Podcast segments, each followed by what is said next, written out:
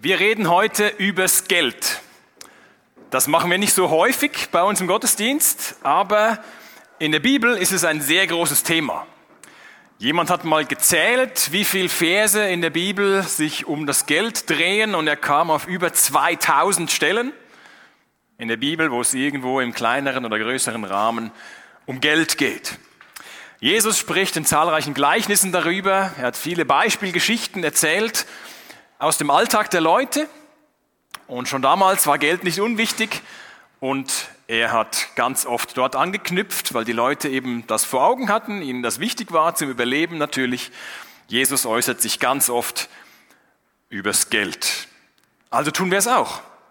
Nicht, weil uns als Kirche das Geld unserer Mitglieder so wichtig wäre, sondern weil es so wichtig ist, dass wir einen gesunden Umgang mit unserem Besitz haben und einüben und eintrainieren. Dabei kann uns Gott mit seinem Wort helfen. Die Predigt heute ist mal nicht wie sonst anhand eines Bibeltextes aufgebaut, an dem wir entlang gehen, sondern wir werden verschiedene Texte anschauen, also heute eher thematisch ausgerichtet. Wir schauen uns die folgenden Punkte an. Erstens, alles gehört Gott. Zweitens, wir sind Verwalter.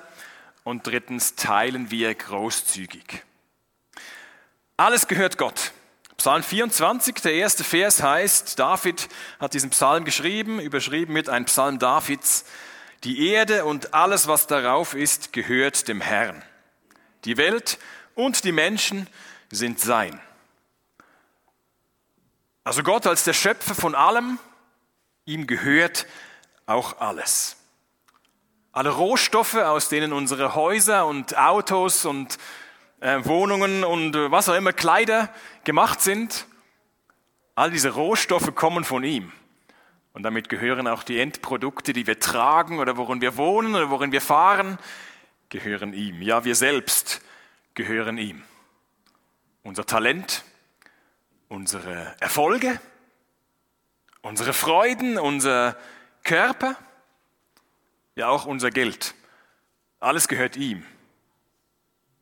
Das Silber gehört mir und das Gold gehört mir, spricht der Herr, der Allmächtige. Was wir besitzen, was wir sind und was wir haben, das gehört unserem Gott. Alles. Jetzt wer umzieht, der merkt, wie viel er, er eigentlich hat. Und ähm, man glaubt es kaum, aus dem Keller kommen dann noch weitere Kisten und weitere Sachen und dieses und jenes und alles zum Vorschein. Den einen von uns steht das dann bevor im Sommer. Oder dann sieht man mal, was man eigentlich wirklich alles hat. Wenn man schon eine Weile in der Wohnung oder in dem Haus lebt, dann kommt was zum Vorschein, was man wahrscheinlich schon lange vergessen hat oder gar nicht mehr wusste, was man denn alles wirklich besitzt. Jetzt ist das nur ein theoretischer Gedanke, oder warum ist das wichtig, dass alles Gott gehört? Drei Gedanken dazu. Die Einstellung, dass alles, was ich habe oder was mich ausmacht, dass das von Gott kommt, das macht mich erstens dankbar. Dankbar, alles gehört ihm, aber ich darf es sozusagen mitbenutzen. Das so wie wenn mein Nachbar zu mir kommt und sagt, du, in meinem Garten sind gerade die Tomaten reif, Bedien dich einfach. Nimm einfach. Ich zähle nicht, wie viele du genommen hast. Äh, die wachsen wieder. Nimm einfach. Bedien dich großzügig bei meinen Tomaten. So ist Gott auch großzügig mit uns. Darum lass uns nicht neidisch auf das schauen, was die anderen haben oder was wir eben nicht haben oder was wir gerne hätten, sondern sind wir zufrieden mit dem, was er uns schenkt. In Sprüchen gibt es diesen, diese spannenden zwei Verse. Lass mich weder arm noch reich werden, sondern gib mir gerade so viel, wie ich brauche. Denn wenn ich reich werde, könnte ich dich verleugnen und sagen, wer ist der Herr? Und wenn ich zu arm bin, könnte ich stehlen und so den heiligen Namen Gottes in den Schmutz ziehen. Eine realistische Sicht, oder? Auch dieses Gebet an Gott, äh, lass mich nicht zu viel haben, sonst werde ich übermütig und denke, ich hätte das alles mir selbst zuzuschreiben. Aber lass mich auch nicht zu wenig haben, sonst könnte ich vielleicht stehlen. Ganz ähnlich klingt das im Neuen Testament, als Paulus einen Brief schreibt an Timotheus, seinen Nachfolger in Ephesus, in dieser Gemeinde in der heutigen Türkei. Dort schreibt er folgendes, deshalb wollen wir zufrieden sein, solange wir nur genug Nahrung und Kleidung haben. Menschen, die reich werden wollen, geraten nur in Versuchung und verstricken sich in so viele dumme und schädliche Wünsche, dass sie letztlich ins Verderben und in ihren eigenen Untergang stürzen. Denn die Liebe zum Geld ist die Wurzel aller möglichen Übel. So sind manche Menschen aus Geldgier vom Glauben abgewichen und haben sich selbst viele Schmerzen zugefügt. Wie wäre es, wenn du eine Liste erstellst mit den zehn Sachen in deinem Leben, den zehn wertvollsten Dingen, die du in deinem Leben besitzt. Keine Ahnung, was das sein könnte bei dir. ähm, zehn Sachen, die dir in den Sinn kommen, wäre das, wenn du eine Liste erstellst, zehn Dinge, die dir am wichtigsten sind. Du kannst das auf dem Küchentisch oder Schreibtisch, wo auch immer du vorbeikommst, äh, liegen lassen und bearbeiten und was ergänzen oder vielleicht verschieben. Zehn Dinge, vielleicht fallen dir auch 15 Dinge ein, die dir am wichtigsten sind oder die am wertvollsten sind. Und dann sag zu Gott bewusst vielen Dank. Danke, dass du mir das alles gegeben hast. Eigentlich ist es alles deins. Wenn also alles Gott gehört, kann ich erstens Dankbarkeit lernen. Und zweitens auch einen entspannten Umgang mit meinem Besitz. Hiob im Alten Testament der Bibel, eine Person dort, der hatte das verstanden. Einen entspannten Umsatz, entspannten, ähm, entspannten Umgang mit seinem Besitz. Er war einst ein reicher Großgrundbesitzer gewesen und durch eine Verkettung von Schicksalsschlägen wurde er zu einem armen Schlucker. Und am Ende dieser Serie von Hiobs Botschaften sagte er, der Herr hat mir alles gegeben und der Herr hat es mir wieder weggenommen. Gelobt sei der Name des Herrn. Was für ein Vorbild. Er hat sich nicht ausschließlich über das definiert, was er hatte, was er besessen hat, was er anderen gegenüber vorzeigen konnte, was er vielleicht oder wahrscheinlich mehr hatte als andere. Er hatte einen realistischen und entspannten Umgang mit seinem Besitz. Eine gesunde Einstellung. Es ist auch bei uns bis heute so, dass wir uns zu sehr um das drehen können, was wir denn haben, so dass wir unser Glück davon abhängig machen. Jesus sagte dazu, macht euch keine Sorgen. Euer Vater im Himmel weiß doch genau, dass ihr dies alles braucht. Er erwähnt dort Essen und Trinken und Kleidung. Setzt euch vielmehr für Gottes Reich ein dann wird er euch mit allem anderen versorgen. Wo nämlich euer Schatz ist, da wird auch euer Herz sein. Also was für euch das Wichtigste ist, wo ihr Herz dran hängt, da wird sich euer Leben darum drehen, eure Gedanken, wenn ihr alleine seid, da werden eure Gedanken werden um das kreisen, euer Herz, eure Kraft, eure Zeit, eure Motivation wird dort sein, was euch am wichtigsten ist. Jetzt, wenn du deine zehn wertvollsten Dinge ähm, notiert hast, dann überlege, ist mir davon etwas möglicherweise zu wichtig geworden? Hänge ich mein Herz daran? Oder wäre ich bereit, es zu verkaufen? Vielleicht sogar zu verschenken? Damit nicht mein Herz immer sich darum kreisen muss und ich da irgendwie dann doch mein Glück von abhängig mache. Alles gehört Gott. Das führt drittens zu dem Auftrag, Sprüche 3, Vers 9, Ehre den Herrn mit deinem Besitz. Ehre den Herrn mit deinem Besitz. Wie geht das? Wie, wie können wir das machen? Wie kann ich Gott mit meinem Besitz ehren? Nun, es ist ja nicht so bei, bei Gott, dass wir einen Teil davon abgeben und mit dem Rest machen können, was wir wollen. Das ist bei den Steuern so. Oder die Steuern, die wir zahlen müssen, ein Teil davon geht an die Steuerbehörde. Aber was wir mit dem Rest machen, das geht den Steuerbeamten nichts an. Das äh, steht zu unserer freien Verfügung. wie wir unsere übrigen Finanzen einsetzen, eben, das geht dir nichts an. Aber Gott ist kein Steuerbeamter, der einen gewissen Teil beansprucht von unserem Geld, unserer Zeit, unserer Kraft, damit irgendwie die Kirche aufgebaut wird oder sein Reich weltweit funktioniert. Und was wir mit dem Rest machen, da soll er sich raushalten. Nein, ähm, alles gehört ihm. Wenn du dich über eine schöne Wohnung freust, in der du wohnst, wen lädst du ein, damit er oder sie auch von dem Geschenk profitiert, das Gott, dich gemacht, das Gott dir gemacht hat? Das können wir mit verschiedenen Dingen durchbuchstabieren, die wir von Gott bekommen haben und die wir einsetzen können für ihn zu seiner Ehre. Damit sind wir beim zweiten Punkt. Wir sind Verwalter. Gott hat uns Menschen die Erde eben nicht verkauft und einfach übergeben, sondern sie uns anvertraut. So wie, wie Kinder Eltern anvertraut sind für eine Zeit ihres Lebens.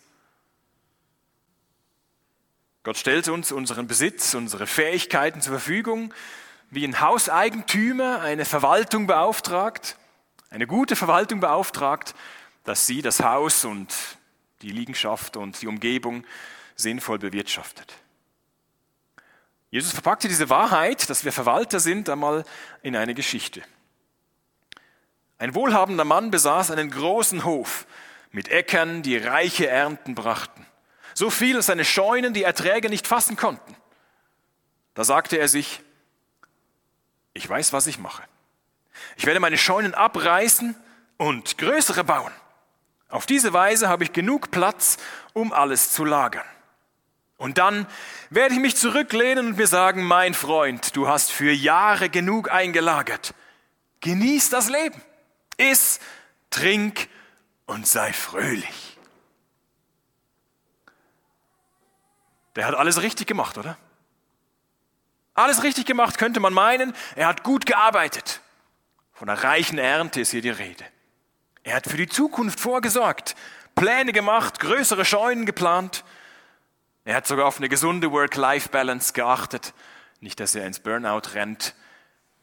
Genieß das Leben, sagt er zu sich. Doch bei Jesus geht diese Geschichte so weiter. Aber Gott sagte zu ihm, wie dumm von dir, du wirst noch heute Nacht sterben. Und wer wird dann das alles bekommen? Ihr seht, wie dumm es ist, auf der Erde Reichtümer anzuhäufen und dabei nicht nach Reichtum bei Gott zu fragen. Der Fehler dieses Mannes in der Geschichte von Jesus war nicht, dass er reich war. Das wird nicht kritisiert. Aber sein Fehler war der Umgang damit. Wenn man das liest, liest man davon, dass er redet von meiner Ernte und von meinen Scheunen und von dem, was er gerne noch tun und machen würde. Und er hat das nicht gesehen, dass er so viel anvertraut bekommen hat, um das auch zum Guten für andere einzusetzen. Er hätte mit anderen teilen sollen. Er hat von Gott eine Verantwortung bekommen, mit dem vielen sinnvoll umzugehen, als guter Verwalter. Ein weiteres Gleichnis von Jesus. Matthäus 25. Es ist wie bei einem Mann, der vorhatte, in ein anderes Land zu reisen. Er rief seine Diener zu sich und vertraute ihnen sein Vermögen an. Nach langer Zeit kehrte der Herr zurück und forderte seine Diener auf, mit ihm abzurechnen. Die einen werden belohnt, die anderen werden bestraft. Jesus selbst ist dieser Mann, der in ein fernes Land reist. Er sagte das wenige Wochen vor seinem Tod auf Verstehung und vor allem vor der Rückkehr zu seinem Vater in den Himmel. Fernes Land. Und für die Zeit seiner Abwesenheit hat er uns Menschen beauftragt, auf dieser Erde zu wirken mit unserem, eigentlich mit seinem Besitz, den gut zu verwalten hier auf dieser Erde. Und wie im Gleichnis wird auch Jesus zurückkommen und alle Menschen fragen, was hast du getan mit dem, was ich dir anvertraut habe? Er wird Rechenschaft fordern. Und aus eigener Kraft können wir das niemals erfüllen, was denn Jesus verlangt. Mit größter Anstrengung werden wir es nicht hinbekommen, immer und zu jeder Zeit gut mit dem, was wir bekommen haben, umzugehen und das immer für andere und selbstlos und in einem guten Maß einzusetzen. Zu genießen, das, was wir haben, was er uns gibt, aber eben auch weiterzugeben. Wir und, und andere werden das niemals hinbekommen, das gute Leben zu leben. Aber Jesus hat es für uns getan. Und unsere erste Aufgabe besteht darin, genau dieses zuzugeben. Genau das zuzugeben, zu glauben, dass nur sein Leben in der Endabrechnung vor Gott bestehen kann. Aber dass sein Tod und seine Auferstehung für uns gelten. Daran werden wir uns erinnern nachher beim Abendmahl, dass nicht wir die Helden sind. Und auch wenn wir 20, 30, 50 Jahre an Jesus glauben, auch dann sind wir nicht die Helden, sondern werden immer wieder nötig, es nötig haben, dass wir vor Gott zugeben, ich brauche deine Hilfe immer noch, wie am ersten Tag. Ich bin abhängig davon, dass du mir gnädig bist. Und er ist damit nicht knausrig mit dieser Gnade, sondern er gibt sie gerne. Dass wir neu davon profitieren können, dass er uns annimmt, in seine Familie adoptiert, uns vergibt und uns eine neue Aufgabe gibt, eine neue Chance gibt, eine zweite, dritte oder fünfhundertste Chance gibt. In dem zweiten Schritt können wir dann eben ohne Leistungsdruck dankbar für ihn leben, als seine Verwalter, die bei seiner Rückkehr das Lob erwartet, Vers 21 in diesem Matthäus 25. Sehr gut, erwiderte der Herr. Du bist ein tüchtiger und treuer Diener. Du bist mit wenigem treu umgegangen, darum will ich dir viel anvertrauen. Komm herein zum Freudenfest deines Herrn. Wir alle bekommen gerne ein Lob, oder? Ob das vom, vom Partner ist, von einem Freund ist, von wem auch immer ist. Wir alle bekommen gerne ein Lob. Und wie muss das sein? Ein Lob aus, den, aus dem Mund von Jesus zu hören. Wenn er am, am Ende, am Beginn seines Reiches dann sagt, sehr gut, du bist bei wenigem treu gewesen, du hast mir geglaubt. Ich werde dich über vieles setzen. Ich werde dir neue Aufgaben anvertrauen. Denn im Himmel und in Gottes neuer Welt werden wir nicht einfach nur uns zurücklehnen und ausruhen und nichts tun und Harfe spielen und singen oder was auch immer tun, sondern wir werden sinnvolle Aufgaben haben. Wir werden für Gott etwas Neues erforschen, entdecken, für andere uns einsetzen. Neue Aufgaben haben. Jetzt, wie können wir hier schon eben gute Verwalter sein, die die Aufgaben, die er uns gibt, und den Besitz, den er uns gibt, sinnvoll einsetzen? Wie können wir gute Verwalter sein? Drittens, teilen wir großzügig. Im ersten Teil der Bibel, im Alten Testament, war das ganz eindeutig geregelt, wie das laufen sollte. Die Israeliten, das Volk von Gott, sollte einen Teil ihrer Tiere, der Ernte, einfach ihres Besitzes sollten sie abgeben, spenden. Wofür? Nun, sie sollten es spenden als Opfergaben für den Gottesdienst oder für die Priester, für die Armen oder spannenderweise auch für ein Festessen, das sie in Jerusalem mitfeiern sollten. Sie sollten also nicht nur abgeben für andere, sondern sie sollten von einem Teil dessen, was sie spendeten, auch selber ein riesiges Fest machen und davon profitieren, was sie selber dazu beigesteuert haben. Sie sollten andere einladen, Ärmere einladen, die die wenig bis nichts hatten und sollten vor ihrem Gott, mit ihrem Gott zusammen ein großes Fest feiern. Wenn man das fünfte Mosebuch liest, dann sind da für uns manchmal so Angaben drin und äh, Vorschriften, die uns etwas fremd sind. Aber immer wieder taucht das auf zwischendurch. Geht nach Jerusalem, feiert dort ein fröhliches Fest. Oder für viele Leute, auch heute, ist, ist Glaube und Gott und Kirche irgendwie eine langweilige und verstaubte Sache. Aber das hängt nicht damit zusammen, weil Gott langweilig oder verstaubt oder verkopft oder irgendetwas wäre. Er hat seinen Leuten schon damals geboten und sie eingeladen dazu. Feiert fröhliche Feste. Und nicht nur mit einem mickrigen Mahl, sondern Tragt richtig groß auf und freut euch miteinander vor mir. Zehn Prozent war die Vorgabe, wobei im Alten Testament dort von mehreren oder verschiedenen Zehnten die Rede ist, sodass insgesamt sicher mehr als zehn Prozent des gesamten Einkommens weitergegeben wurde. Was heißt das für uns heute? Jetzt haben viele davon schon gehört, ob in der Kirche oder außerhalb der Kirche, dass Christen gefälligst zehn Prozent abgeben müssen oder sollen. Ich glaube, das ist für uns heute keine Verpflichtung mehr. Auch wenn es ein guter Maßstab ist. Aber es ist keine Verpflichtung mehr. Vielmehr gilt das Prinzip aus dem zweiten Korintherbrief, Kapitel 9. Jeder von euch muss selbst entscheiden, wie viel er geben möchte. Gebt ihr doch nicht widerwillig oder unter Zwang, denn Gott liebt den Menschen, der gerne gibt. Oder einen fröhlichen Geber hat Gott lieb. Jetzt, wie viel sollen wir denn geben? Wie viel soll ich denn spenden? Ich gebe euch ein herausforderndes Beispiel, mindestens ich finde es herausfordernd, von John Wesley, ein englischer Prediger aus dem 18. Jahrhundert. Relativ am Anfang seines Lebens oder als er dann eben verdiente, da bekam er 30 Pfund, hat er damals verdient. Er hat 28 für sein eigenes Leben verbraucht und hat darum die restlichen zwei gespendet. Als er später mehr verdient hat, hat er 60 Pfund verdient. Er wusste aber, dass er ja von 28 leben kann. Also hat er 32 weitergegeben. Und wiederum später Du kannst, glaube ich, klar. Wiederum später hat er 90 verdient.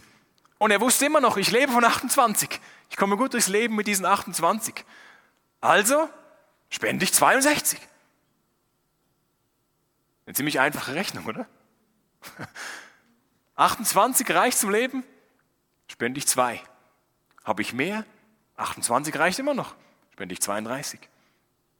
Das sind 10 Prozent? Nee, das sind ein bisschen mehr wie 10 Prozent. Habe ich 90? Ich lebe von 28? Spende ich 62. Wow. Das ging anscheinend im 18. Jahrhundert so. Genau. Herausforderndes Beispiel, wie ich finde. Jetzt meine Frau und mich, äh, meine Frau und ich, wir machen das äh, nicht so, dass wir auf den Rappen genau ausrechnen, wie viel jetzt 10% des Einkommens sind. Aber wir orientieren uns ungefähr daran. Ein Teil davon geben wir an Freunde weiter, die weltweit irgendwo für unseren Gott im Einsatz sind. Und einen anderen Teil geben wir hier für die Gemeinde. Wir selber profitieren ja davon, dass unsere Kinder ein tolles Programm haben, dass wir Herr, euch kennenlernen durften, dass wir Gemeinschaft haben miteinander, dass wir Anlässe und anderes feiern können. Mit der Vision dahinter, wir wollen mit Menschen wachsen, die durch Begegnungen mit uns zu Jesus finden unser Ziel als, als Kirche. Deshalb setzen wir Finanzen ein, unter anderem für Musicals, die wir machen, einstudieren, aufführen, für Gemeindeferien, eben für diesen Kids-Treff, dass sie gute Materialien haben und sie für die Kinder einsetzen können. Das Volkshaus hier kostet Miete, unser Gebäude, was wir umbauen in Wipkingen, wo wir uns freuen darauf, wenn wir dort gemeinsam unseren Gott anbeten werden. Und ein Segen und ein Leuchtturm im Quartier sein können, Menschen dienen können, auch dort. Darüber hinaus haben wir als Kirche Hilfsprojekte, die wir unterstützen in Thailand und in Rumänien. Weil wir keine Kirchensteuer erhalten, sind wir darum auf Spenden angewiesen. Und ich danke allen ganz herzlich, die sich daran beteiligen. Ganz herzlichen Dank, das ist so wertvoll, die sich daran beteiligen. Die einen nutzen dafür diese Säulen, die wir am Ausgang stehen haben, und andere ganz bequem einen monatlichen Dauerauftrag. Übrigens habe ich da keinen Einblick, was gespendet wird, wer, und ob und, und wie viel und so. Das finde ich sehr gut, dass ich da als Pfarrer keinen Einblick habe. Übrigens ist da vor Jahren meiner Frau und mir mal ein äh, Missgeschick passiert. Wir waren der Meinung, dieser Dauerauftrag laufe und äh, haben dann nach zwei Jahren gemerkt, äh, dass der doch nicht lief und standen dann vor der Entscheidung, okay, da hat sich jetzt ähm, was angesammelt. Sagen wir einfach, wir spenden ab jetzt wieder. Oder sagen wir, naja, dieser Betrag ähm, steht ja irgendwie dann doch uns nicht zu, aber das weiß ja keiner. Ähm, wie machen wir das? Und wir haben dann eben diesen Betrag dann doch gespendet und ab dem Zeitpunkt dann wieder den Dauerauftrag installiert ähm, und so dann weitergemacht. Die Israeliten, als sie einen Teil abgegeben haben, wohlgemerkt war der erste Teil, den sie von der Ernte und von den Tieren abgegeben haben. Und sie sollten nicht ganz am Schluss äh, noch äh, gucken, ja, was bleibt denn jetzt noch? Ah, ich habe da noch ein dreibeiniges Tier, das kann ich vielleicht noch in den Tempel geben. Nein, ganz am Anfang der Zucht oder am Anfang der Ernte haben sie den ersten Teil, den wertvollsten Teil abgegeben und haben damit ihr Vertrauen zu ihrem Gott ausgedrückt, zu sagen, wir glauben, dass Gott uns durchbringt. Wir glauben, dass Gott uns eine gute Ernte schenkt und dass wir am Schluss genug haben. Wir vertrauen Gott, dass er uns versorgt. Das haben die Menschen damals auch so erlebt. Und es gibt durch die Geschichte so viele Beispiele, wie Menschen das erlebt haben und sich zum Teil nicht erklären konnten, wie das, wie das ging und wie das geht. Dass sie einen Teil an Gott abgegeben haben, an sein Reich, an seine Kirche, an Menschen, die weltweit irgendwo sich für ihn einsetzen und selber genug hatten. Sprüche 3. Den ersten Teil habe ich schon gelesen vorhin. Ehre den Herrn mit deinem Besitz. es geht so weiter und schenke ihm das Beste, was dein Land hervorbringt. Dann werden sich deine Scheunen mit Korn füllen und deine Fässer von Wein überfließen. Jetzt gibt es so eine Richtung äh, von, von Christen, die das überbetonen, diesen zweiten Teil. Und so Wohlstand versprechen, dass wenn du nur spendest, wenn du uns spendest, dann hast du immer genug und dann wird Gott dich segnen mit Erfolg und Gesundheit und langem Leben. Und es wird missbraucht, wenn man diese Stellen dafür heranzieht, weil das einfach nicht stimmt. Weil Gott das nicht versprochen hat, auch in unserer Zeit nicht versprochen hat. Dass wir da taktieren können und sagen, ja, ich gebe eben 10, dann kriege ich 20. Nein, wir können so Gott nicht bestechen oder mit ihm handeln. Ich habe eine spannende Erklärung gelesen dazu, zu diesen Versen. Da hat jemand geschrieben, er, Gott, verspricht nicht, deine Taschen zu füllen, sondern deine Scheunen. Nicht deinen Kleiderschrank, sondern deine Weinpresse. Gott wird dich mit dem segnen, was für andere eingesetzt werden kann. Und nicht damit, womit du angeben oder dich schmücken kannst, um es weiterzugeben und zu teilen, statt es zu horten und für dich zu behalten. Diejenigen, die Gutes tun, mit dem, was sie haben, sollen mehr bekommen, um Gutes zu tun. Ich verstehe Gott gut, wenn, wenn er so handelt. Wenn er so vorgeht, seine Menschen sieht, wie sie gute Verwalter sind, wie sie großzügig mit anderen teilen und wenn er denen gibt, dass sie weiterhin mit anderen teilen. Wie es ein Wesley gemacht hat. Er hat von Gott mehr anvertraut bekommen und er hat großzügig weitergegeben.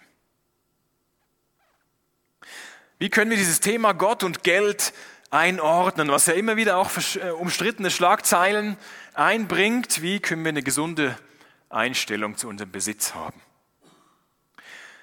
Jesus hat die Grundlage dafür gelegt. Ihr kennt ja die große Liebe und Gnade von Jesus Christus, unserem Herrn. Obwohl er reich war, wurde er um euret, um unseret Willen arm, um euch oder uns durch seine Armut reich zu machen. Unser Besitz ist nicht das Größte in unserem Leben, sondern das Größte ist, dass Gott uns in seine Familie adoptiert, dass wir das glauben dürfen. Mit keinem Geld der Welt könnten wir uns das erkaufen, mit keinen guten Taten könnten wir uns das erkaufen, dass er uns in seine Familie aufnimmt. Es ist ein Geschenk aus seiner Gnade. Und anschließend hilft er uns, eben so einen entspannten Umgang mit unserem Besitz an den Tag zu legen. Denn erstens, alles gehört ihm. Denken wir an die Liste. Zehn wichtige Dinge. Sagen wir Gott, danke dafür und setzen es ein zu seiner Ehre. Oder fragen ihn, wie, wie kann ich denn das, was ich habe von dir, wie kann ich das einsetzen, dass du geehrt wirst? Denn zweitens, wir sind Verwalter dessen, was er uns anvertraut hat. Darum teilen wir drittens großzügig mit anderen. Ich bete. Vielen Dank, Herr, dass du ein Vorbild bist darin. Du bist großzügig, du bist nicht selbst knausrig, es gehört alles dir und du hast alles gemacht und einen großen Reichtum gemacht und uns so vieles anvertraut. Auch hier bei uns in diesem Land so vieles anvertraut. Ich danke dir dafür. Wir müssen kein schlechtes Gewissen haben, wir dürfen es in Verantwortung vor dir auch genießen, was du uns gibst und teilen mit anderen. Hilf uns dazu, Herr. Hilf uns das richtige Maß da zu sehen, dass wir bereitwillig geben und dein Reich unterstützen, uns freuen daran, wenn deine Kirche, wenn dein Reich weltweit aufblüht und Menschen dich erkennen. Ihr Glück nicht an irgendetwas anderes hängen, sondern bei dir entdecken. Schenke auch uns selber immer wieder eine gesunde Einstellung zu unserem Besitz. Dass wir nicht trennen zwischen dem, das eine ist irgendwie Kirche oder Glaube und das andere ist halt mein anderes Leben, wo lauft, was ich will. Sondern dass wir sehen, du rufst uns auf dazu, dich mit allem zu lieben, was wir haben und was wir sind. Und zu sehen, wie du uns versorgst, uns nicht zu kurz kommen lässt, wie wir einander helfen, unterstützen können, gemeinsam dich ehren. Als eine Gemeinschaft, die zusammenhält, die einander liebt und die dich liebt und dich groß macht. Danke, Herr. Amen.